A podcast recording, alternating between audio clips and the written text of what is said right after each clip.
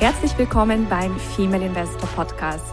Mein Name ist Jana Lezar und ich begleite Frauen auf ihrem Weg zum sicheren Investieren, um ein selbstbestimmtes und freies Leben aufzubauen.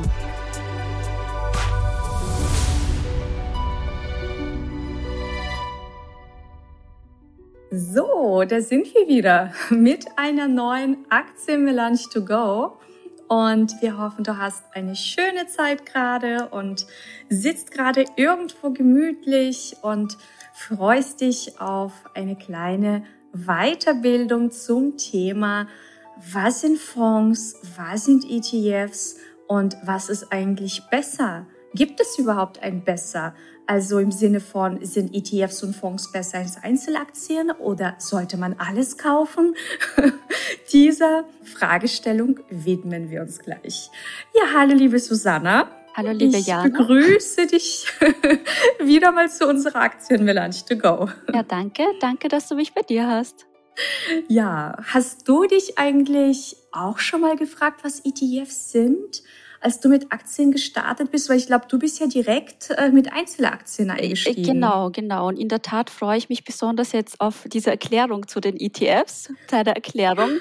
Ähm, ja, es hat mich tatsächlich bisher noch nicht interessiert. Ähm, und ich mhm. bin schon ganz gespannt, was du mir und unseren Zuhörerinnen und Zuhörern äh, dazu erzählst. Ja, sehr gerne. Und ähm, zwar ist es ja so, dass ETFs gerade in aller Munde sind. Also wenn man googelt, in was soll ich Geld investieren, dann kommen ETFs, ich glaube, inzwischen an fast erster Stelle. Das heißt, jeder, der gerade so ganz am Anfang steht, ja, könnte verleitet werden zu denken, äh, ja, ETFs, ETFs, ETFs und es gibt eigentlich nichts anderes. Und ich möchte einfach mal kurz erklären, was ist das und für wen macht das Sinn und für wen macht das gar keinen Sinn. Mhm. Also, bevor wir mit den ETFs starten, also was ist ein ETF? Das ist ein Exchange Traded Fund, also ein an der Börse gehandelter Fonds. Mhm. Das heißt, zunächst einmal müssen wir uns mit der Fragestellung beschäftigen, was sind überhaupt Fonds? Ja, okay. Und Fonds sind im Grunde einfach nur Körbe mit Wertpapieren.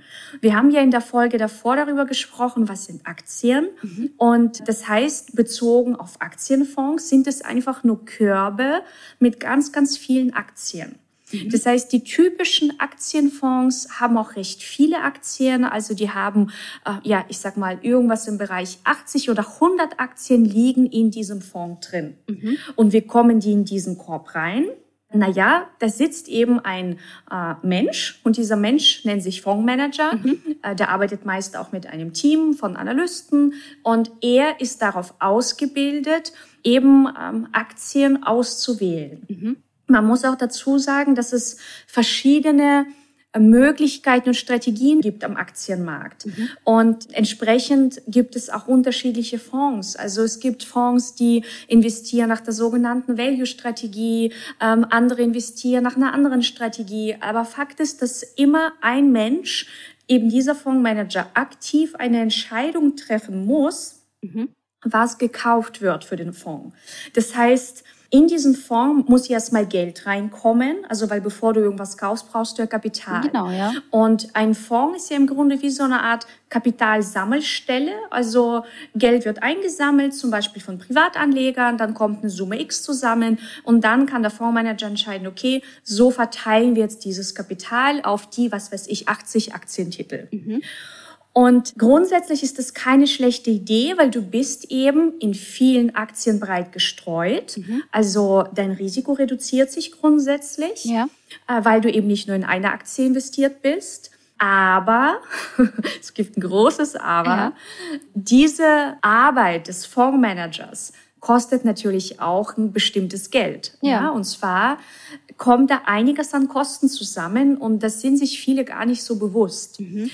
Weil der typische Weg ist ja auch, wenn man Kapital hat, wenn man ein bisschen Geld angehäuft hat, dann geht man ja meist zu seinem Bankberater und der Bankberater, ja, sagt dann eben, okay, hier haben Sie einen Fonds. Also wenn Sie ein bisschen weniger Risiko äh, wollen, dann nehmen Sie einen Anleihefonds. Und wenn Sie ein bisschen mehr risikoaffin sind, dann nehmen Sie halt einen Aktienfonds oder man legt halt Aktien- und Anleihefonds ins Portfolio, mhm. wie auch immer das dann aufgeteilt wird. Aber Fakt ist, es werden eben Fonds angeboten. Ja. Und das sind aktiv gemanagte Fonds. Also eben die Auswahl erfolgt durch diesen aktiven Manager. Und das kostet eben einfach Geld. Das heißt, also um das vielleicht mal, also um deine Größenordnung zu geben, total unabhängig davon, wie sich dieser Aktienkorb jetzt entwickelt, also wie sich die Aktien in diesem Aktienkorb mhm. entwickeln. Die können ja in einem Jahr total zulegen und im nächsten Jahr haben wir, was weiß ich, eine kleine ja, Flaute an der Börse und, und auf einmal ist das ein Verlustjahr. Mhm. Und trotzdem fallen eben Jahr für Jahr deftige Kosten an und zwar so im Bereich, ich sag mal, um die zwei Prozent pro Jahr. Oha. Und das ist viel. Ja, das ist richtig viel. Das ist viel. Und das sind eben einfach Kosten, ja, für das Aufrechterhalten von diesem Fonds, für das Management von einem Fonds, für die Verwaltung, für den Vertrieb. Und dann gibt es auch noch, und da muss man immer wirklich ganz genau im Kleingedruckten lesen, Performance Fees. Also wenn eine bestimmte Performance mal erzielt wird in einem Jahr, ja.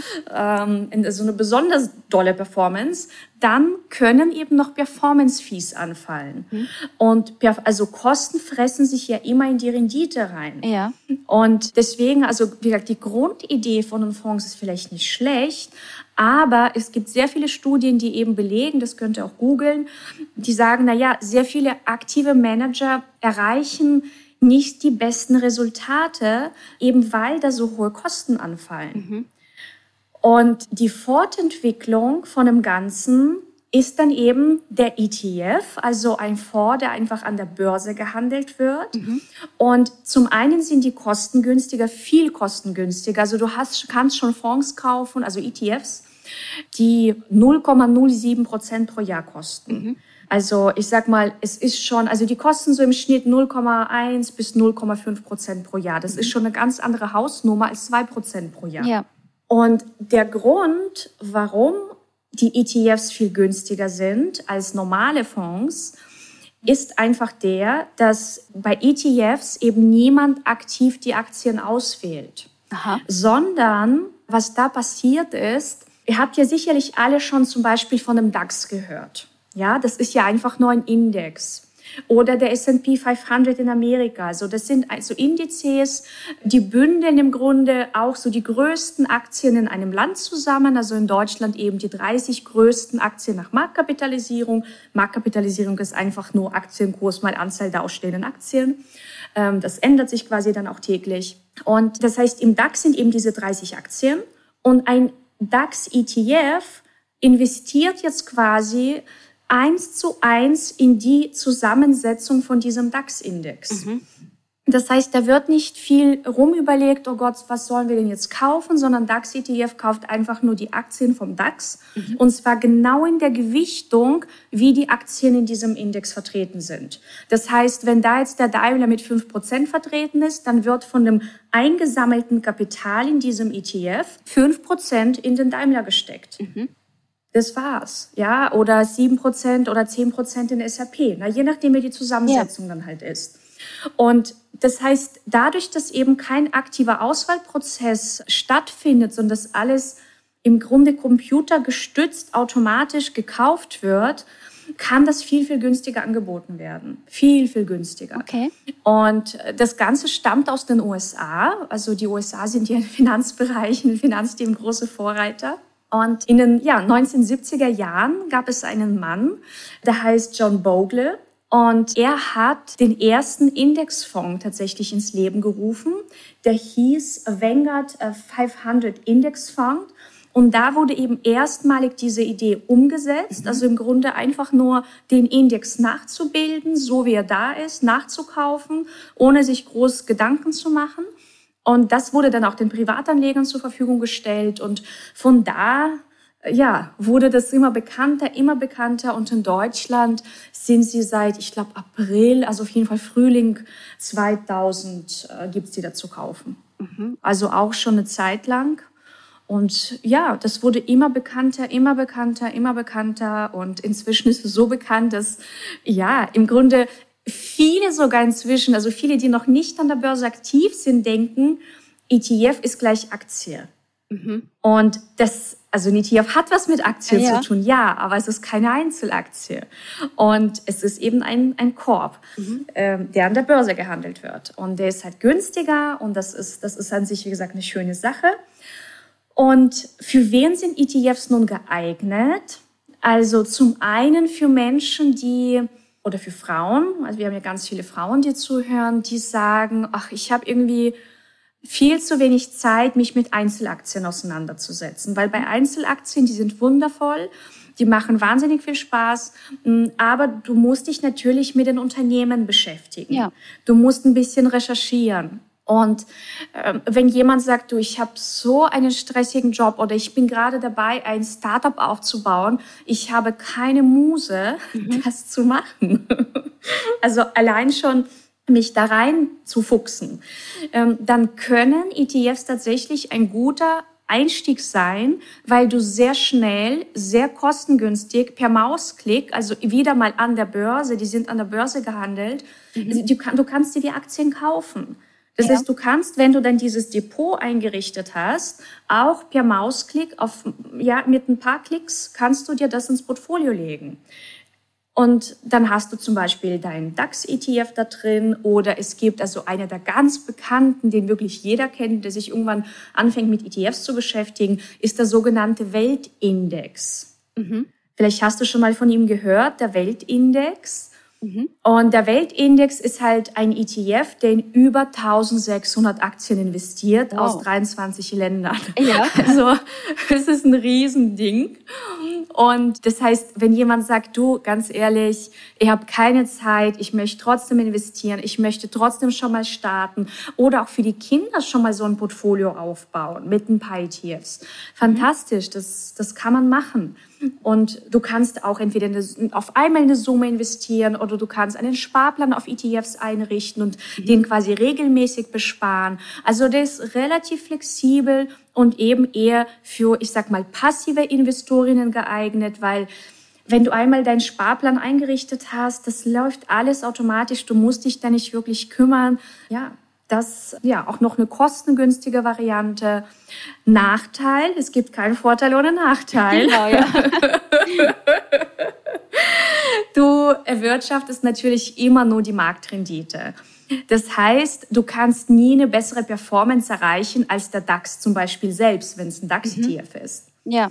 Und was ist denn möglich von den Renditen her? Also ich habe mir jetzt mal rausgesucht, eben von einem Weltindex. Der wird seit 1986, ähm, hat man da Zahlen, mhm. also und eben im Zeitraum 1986 bis 2019 hat er eine jährliche Rendite von 7,2 Prozent erwirtschaftet. So, mhm. also im Schnitt sieben Prozent. Natürlich gibt es ein Jahr, da ist es mehr, ein Jahr, da gibt es viel weniger. Das ist einfach mal über einen sehr, sehr, sehr, sehr langen Zeitraum der Schnitt. Mhm.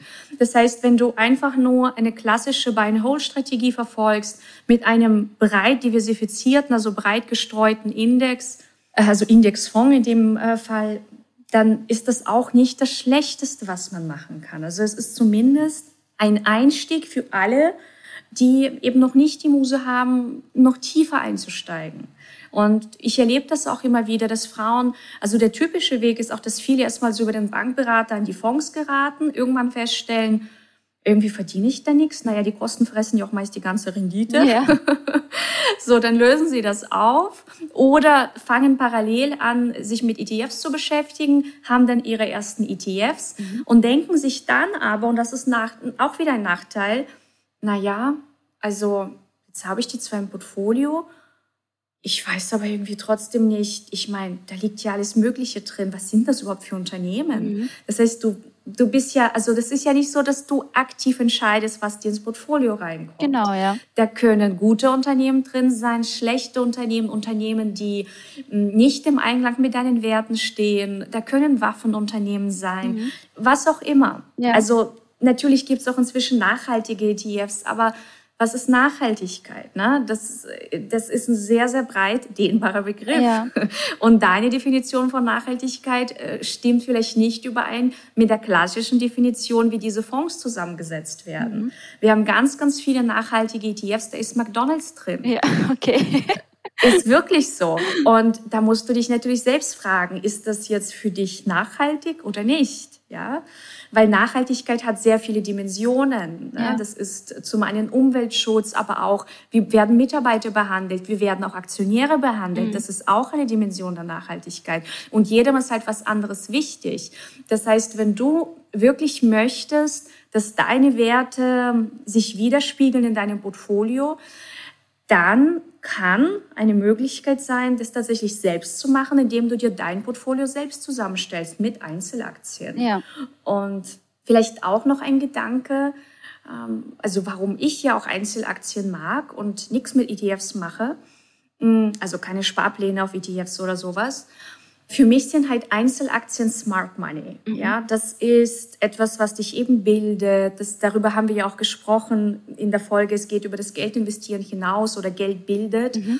Und das hast du beim ETF nicht. Der ETF ja. bildet dich nicht. Du hast einmal dein Geld geparkt. Das wird mehr, hoffentlich mehr. Aber du wirst dadurch nicht schlauer. Genau, ja. Durch die Einzelaktien wirst du schlauer. Genau. Das heißt, deine, deine, dein, deine Intelligenz ja.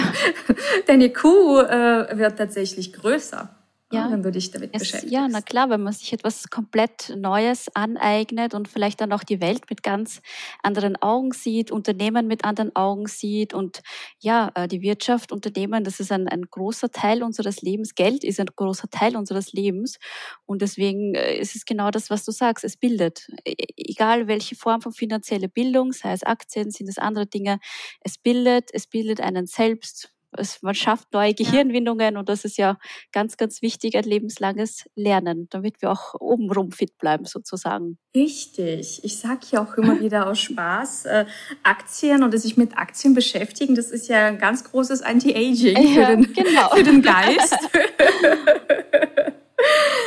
Und was vielleicht auch noch spannend ist äh, im Vergleich Einzelaktien und ETFs. Also ETFs haben ja jährliche Kosten, auch wenn sie viel günstiger sind als bei aktiv gemanagten Fonds. Mhm. Das hast du bei Aktien nicht. Ja, genau. Du hast keine jährlichen Kosten. Und da geht es eben wirklich darum, die richtigen Aktien auszuwählen gute Aktien auszuwählen. Aber das kann man ja alles lernen, was gut ist und was genau. nicht so gut ist. Was vielleicht auch noch spannend ist oder einfach was man wissen sollte, es gibt ähm, sogenannte tesorierende ETFs Aha. und es gibt ausschüttende ETFs. Mhm. Das heißt, alle Ladies, die zuhören und sagen, ja, ich möchte in ETFs investieren und mir ist trotzdem eine gewisse Ausschüttung wichtig, mhm. dann würde man sich eher für einen ausschüttenden ETF entscheiden, weil der zahlt, also die Dividenden, die die Unternehmen in diesem Aktienkorb quasi ausschütten. Das wird dann quasi an uns auch ausgeschüttet. Mhm.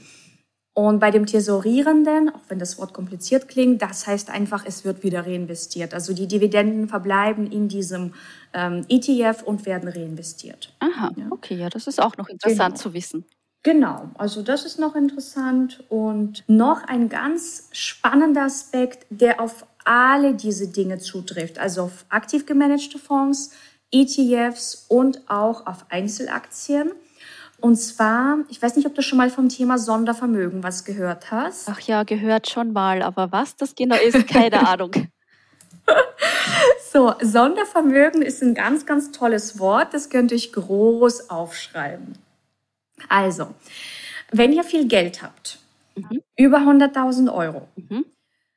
und ihr lasst dieses Geld einfach nur, was weiß ich, auf dem Tagesgeldkonto liegen und dann passiert so etwas wie eine Lehman-Pleite. Ja, oder die Bank geht einfach pleite. Mhm. Kann ja passieren. Die Bank ist ja auch nur ein Unternehmen. Ja. Und wenn eine Bank schlecht wirtschaftet, sich verspekuliert, wenn irgendwas Krasses in der Wirtschaft passiert, auf einmal, ja, die Bank ist überschuldet, ja, kann es passieren, dass die Bank pleite geht. Mhm. Haben wir in der Geschichte schon gesehen.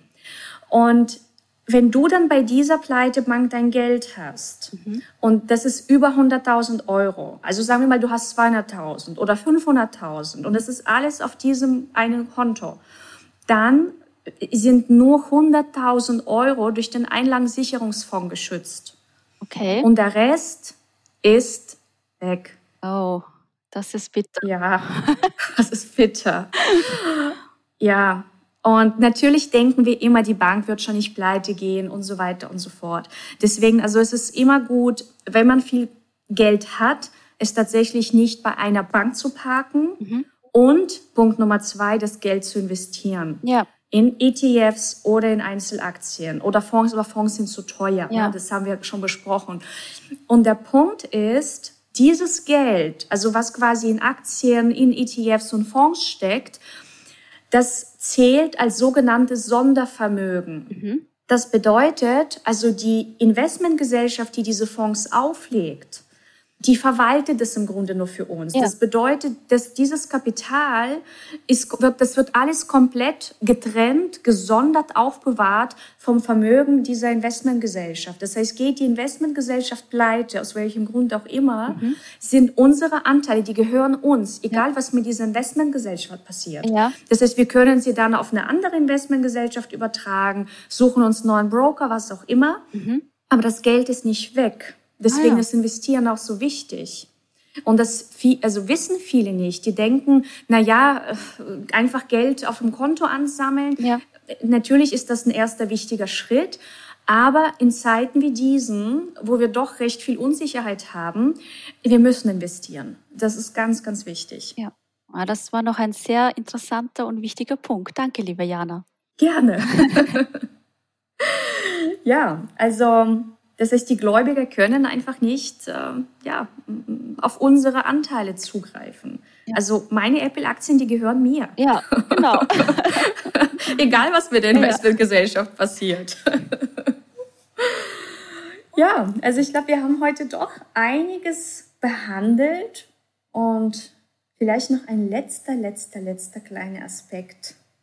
Warum verkauft ja der Banker immer aktiv gemanagte Fonds oder meistens, oh, ich nehme weil mal er daran mehr verdient. Genau, wollte ich ganz sagen. so, das heißt, wenn du das nächste Mal einen Anruf bekommst von deinem Bankberater und er möchte mit dir über Anlagen sprechen, weil du viel Geld auf dem Konto hast, dann kannst du davon ausgehen, dass er dir irgendwie sowas aktiv gemanagtes anbietet. Ja, klar. Ja. Weil Banken, ich meine, die müssen jetzt halt auch Geld, ich meine, die Banken müssen immer Geld verdienen, aber seitdem wir Negativzinsen haben, ich meine, wie verdient eine Bank Geld? Ja. Einlagegeschäft, Kreditgeschäft, Provisionsgeschäft. Mhm. So. Und wenn sie dir Fonds vertreibt, verdienen die halt Provisionsgelder. Genau. Ja, haben wir wieder was gelernt. Ja, was ganz Wichtiges. was ganz Wichtiges. Also schaut als kleine Hausaufgabe, als kleine Wachstumsaufgabe, wo habt ihr euer Geld?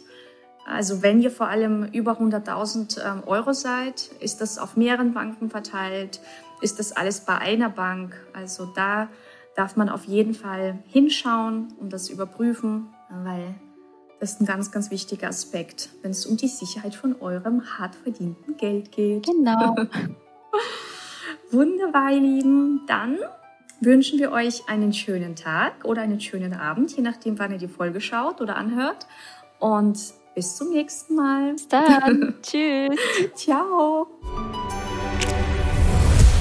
Das war der Female Investor Podcast. Für mehr Inspirationen, wie du mit Leichtigkeit zur Investorin wirst, schau gerne auf meine Website www.female-investor.com. Bis zum nächsten Mal, deine Jana.